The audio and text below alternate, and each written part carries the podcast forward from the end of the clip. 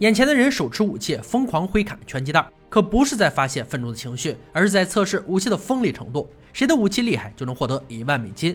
欢迎来到美国最大型的真人比赛——断刀大赛第四季第二集。大家好，我是安哥。参赛选手要根据裁判给出题目，打造出相应的武器，然后完成各式各样的考核。冠军不仅可以收获荣誉，还有一万美金的奖励。评委二帅老白乐哥已经严阵以待。大帅最近事儿比较多，本集没有到场。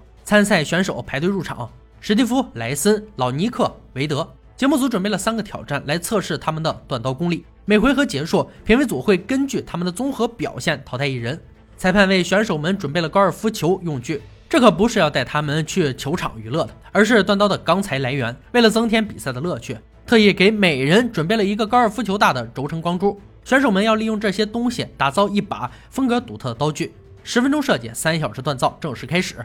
韦德设计一把战门露营刀，准备用高尔夫球杆头来锻造。将轴承滚珠夹在中间，莱森准备打造一把暴衣猎刀，然后将高尔夫球杆的杆身拍平进行锻造。史蒂夫绞尽脑汁想把高尔夫球杆头和滚珠结合在一起，打造一把露营刀，并拥有很宽的刀腹。老尼克将所有钢材用舌头舔了一遍，靠味道分辨哪一种是高碳钢，适合打造他的萨克逊瓦刀。设计只是考量选手的思路，接下来锻造才是真正考验他们的功底。韦德最先把滚珠放进锻造炉中加热到一定程度。然后用电力锤打扁，步骤没有任何问题，只要温度达到一千五百度即可顺利完成。老尼克的杆头和滚珠也需要加热后叠加在一起，敲平后锻出刀的样子。史蒂夫计划用一小时做好钢坯，而他的身份比较有意思，自称灵媒刀匠。灵媒相当于大仙儿，能看见前世，也能沟通另一个世界。希望他这神奇的身份能让他锻造事半功倍。莱森无需加热球杆，因为材质很薄，敲平之后焊接在一起就可以加热成钢坯。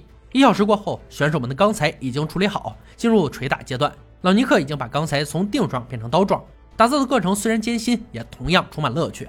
能够心无旁贷做好一件事，也是一种享受。莱森的钢材已经拉长，看起来颜色很均匀，只是钢材分量不足，打造出的刀会很薄。韦德打造进行的并不顺利，刀身没有达到自己想要的宽度。每个刀匠都会遇到各种困难，解决办法有很多。韦德立即决定用高碳钢打造把手，毕竟刀柄只要结实就好，不必过于在意什么材料。史蒂夫把所用的钢材焊接在一起，顺利的敲出形状。而他在敲打的时候焊接尾部分离，如果第一次没有焊接好，之后重启多少次都等于徒劳，只好切掉边缘重新设计。选手们克服各种困难，终于到了淬火环节。老尼克在刀柄处打了个洞，方便以后安装刀根的握片。这个段位不是一般人能达到的，需要很长的时间才能学会这个技能。韦德淬火后，发现两种材料结合处相对较薄，能否扛得住砍度测验，自己也没有信心。史蒂夫选用古老的喷枪加热，随后发现刀尖处有脱屑，这种情况使用时可能会导致分离。莱森刀有些弯曲，由于时间所剩无几，所以冷打处理，结果他的刀尖折断。最后十分钟时间已经没有别的办法修补，临时焊接后勉强完成作业，能否晋级只能交给命运了。三个小时很快接近尾声。场中响起裁判倒计时的声音，选手们别无选择，等待接受检测。老尼克最先出场，焊接打造的不错，只有曲线有些小歪。他的刀柄上有三个握片洞孔，看样子已经为第二回合做好了准备。史蒂夫的刀焊接很好，而且很厚重，而刀身的脱屑不可忽视。莱森的钢材太少，直接导致刀身很薄，加之刀尖断裂，更是雪上加霜。韦德的刀柄使用低碳钢的方法得到评委的肯定，只是连接处相对薄弱。如果砍剁时断裂，就是惨败的结局。这一回合，选手们的刀只能算是半成品，每把武器都存在瑕疵。评委们要仔细辨别，挑出最优进入下一回合。毫无意外，莱森失去了比赛资格，因为刀尖断了，刀身太薄，不能保证安全。莱森只能交出自己的武器，离开工作坊。都说失败是成功他妈，希望这次的经历为他的断刀之路添砖加瓦。马上进入第二回合，选手们要用现有的材料，结合高尔夫球袋里的东西安装刀柄。进而完善评委提出的问题，将不完美的刀变成坚无不摧的武器。改造同样有三个小时，结束后进行砍木头和切火腿测验。裁判的一声计时开始，选手们立即奔赴战场。韦德没有在球袋里找到有用的东西，一小块铝得到了他的青睐，可以用来当刀柄盖的结板。然后用稍厚的木板包裹住脆弱的刀根，环用树脂填满所有缝隙，尽量避免刀身折断的可能。史蒂夫选择了材质较硬的胶木制作刀柄，三根铜条加以固定。加之一根来自球杆握把，它的重点放在脱屑的刀身，而除了打磨，好像也没有更好的办法。老尼克的设计和史蒂夫相似，它的优势在于刀柄上的三个孔让它事半功倍。刀柄设计简单，没有太多的花哨，目测手感应该不错。时间在忙碌中显得异常短暂。裁判喊停的声音响起，新一轮的比拼开始。二帅负责用他们刀砍木头检测强度。史蒂夫最先出战，十次过后刀刃没有受损，而握把很难掌控，使用时需要不断调整。老尼克的刀扛下所有重击，顺利过关。刀型完美，刀刃没有任何受损，握把的孔钉很好，防止滑动。韦德刀在砍剁十次后，刀柄处的木材还出现了裂痕，硬化钢的连接处已经断裂。为了保证安全，二帅决定不再测试他的刀，韦德只能遗憾退场。恭喜朗尼克和史蒂夫成功进入决赛，距离一万美金又近了一步。随后，二人要用五天的时间打造出一把历史上具有代表性的刀刃。裁判揭开桌上的红布，露出本集神秘武器——鹿角双刀。鹿角双刀是独特的双刃武器。被当成肢体的延伸来克服敌人。这种刀子是19世纪武术八卦掌专用，很容易藏在传统中国服装里。这种厉害的双刀灵动轻巧，让敌人难以预料。鹿角双刀出现在电影《卧虎藏龙》中，可见这种武器的英姿。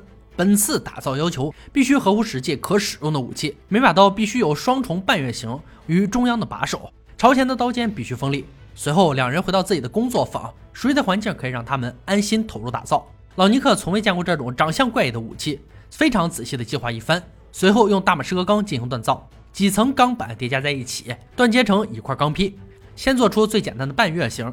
史蒂夫擅长打造直线武器，鹿角双刀的曲线让他倍感头痛，详细计划必不可少。然后用整块钢将中间分隔，做出前端的刀尖。第二天，老尼克生病了，不断的咳嗽，但是他坚持为打造好的半月形做了热处理。淬火之后，用锉刀检测一下，非常坚硬。第四天，史蒂夫也做好了刀的基本形状。淬火后很坚硬，没有任何变形。打磨的时候却发现一个刀刃有裂痕，并且贯穿两端，无法修补。想验证一下这样的刀能否过关，结果一木棍抡下去，刀彻底碎了。老尼克除了病情加重，整个打造过程很顺利，安装把手，打磨刀锋，做出了完美的武器。史蒂夫除了重新开始，别无选择。只剩下一天的时间。不能再有任何变数。时间静静的流逝，五天很快过去。两人带着自己的武器回到比赛现场。乐哥负责检测武器的锋利度。史蒂夫的刀在他的手上疯狂地砍向动物尸体，刀刃锋利，完整的尸体转瞬间面目全非。老尼克的刀也很锐利，切入很深，把手两边的握片使用时很顺畅。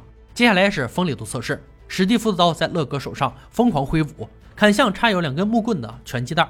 虽然他的刀是赶工打造，但威力却很强。尖端很锐利，利落的切开拳击袋，老尼克的刀自然也顺利过关，而且刺入时的角度与拉出时的切割都很顺畅。最后的强敌测试由老白负责，首先固定好武器，用机器操控木棍狠砸刀刃。史蒂夫的武器已经断过一次，现在倍感压力山大，而这次他刀扛住了老白的重击。老尼克的刀很猛，居然将木棍砍断，刀锋却没有受到任何伤害。综合以上表现，我们都已经猜到史蒂夫没有赢得比赛。除了表现略差，由于时间紧迫，握片也没有粘紧，明显的空隙和错痕很粗糙。虽然没有成为冠军，但他的刀加以强化后，绝对是一把外形完美、杀伤力巨大的武器。这局只能说他输于意外。老尼克的经验和稳定的技术让他摘得冠军头衔，一万美金自然也成了他的囊中之物。以上就是锻造大赛第四季第二集的内容。本集决赛锻造武器鹿角双刀也叫子午鸳鸯月。